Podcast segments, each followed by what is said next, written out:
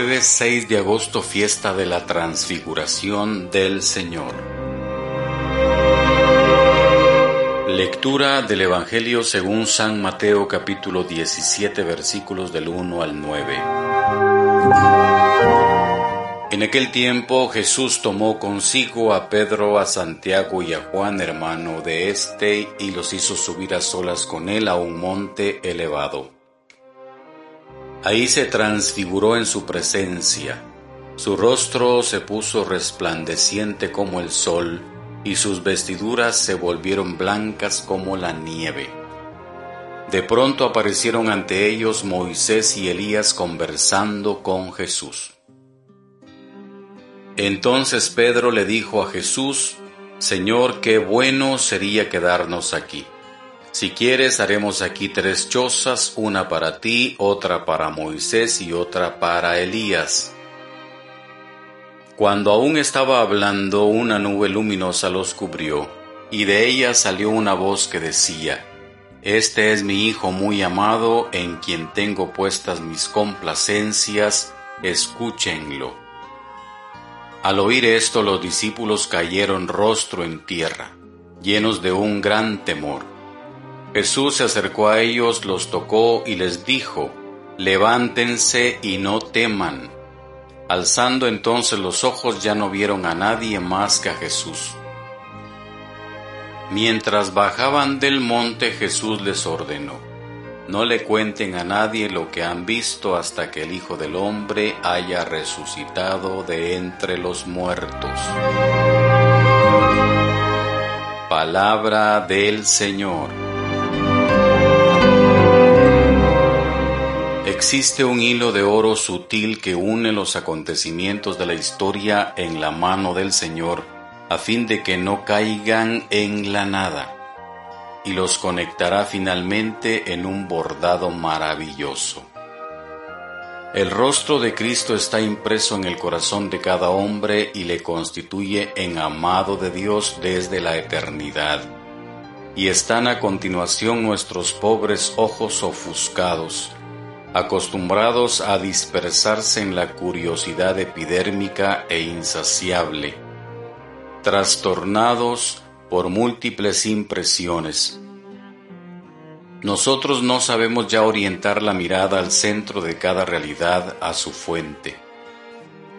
Nos volvemos incapaces de asumir la mirada de Dios sobre las cosas porque nuestra lógica y nuestra práctica se orientan en dirección opuesta a la suya, en su esfuerzo por no perder nuestra vida, por no tomar nuestra cruz.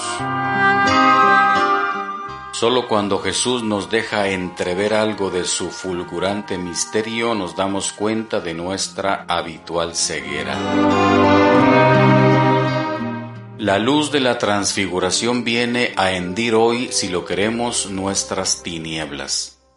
Ahora bien, debemos acoger la invitación a retirarnos a un lugar apartado con Jesús, subiendo a un monte elevado, es decir, a aceptar la fatiga que supone dar los pasos concretos que nos alejan de un ritmo de vida agitado y nos obligan a prescindir de los fardos inútiles. Si fuéramos capaces de permanecer un poco en el silencio, percibiríamos su radiante presencia. La luz de Jesús en el tabor nos hace intuir que el dolor no tiene la última palabra. La última y única palabra es este Hijo predilecto, hecho siervo de Yahvé por amor. Escuchémoslo mientras nos indica el camino de la vida vida resucitada en cuanto dada. Escuchémoslo mientras nos indica con una claridad absoluta los pasos diarios. Escuchémoslo mientras nos invita a bajar con Él hacia los hermanos. Entonces el lucero de la mañana se alzará en nuestros corazones e iluminando nuestra mirada interior, nos hará vislumbrar en la opacidad de las cosas en la oscuridad de los acontecimientos, en el rostro de cada nombre, a Dios en todos, eterna meta de nuestra peregrinación en el tiempo.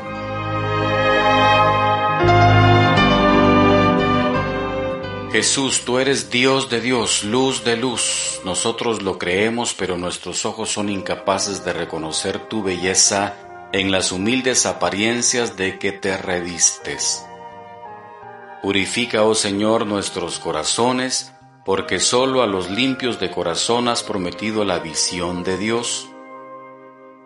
Concédenos la pobreza interior que nos hace atentos a su presencia en la vida diaria, capaces de percibir un rayo de tu luz hasta en los lugares donde todo aparece oscuro e incomprensible. Haznos silenciosos y orantes, porque tú eres la palabra salida del silencio que el Padre nos pide que escuchemos. Ayúdanos a ser tus verdaderos discípulos dispuestos a perder la vida cada día por ti, por el Evangelio. Haz crecer tu amor en nosotros para ser contigo siervos de los hermanos y ver en cada hombre la luz de tu rostro.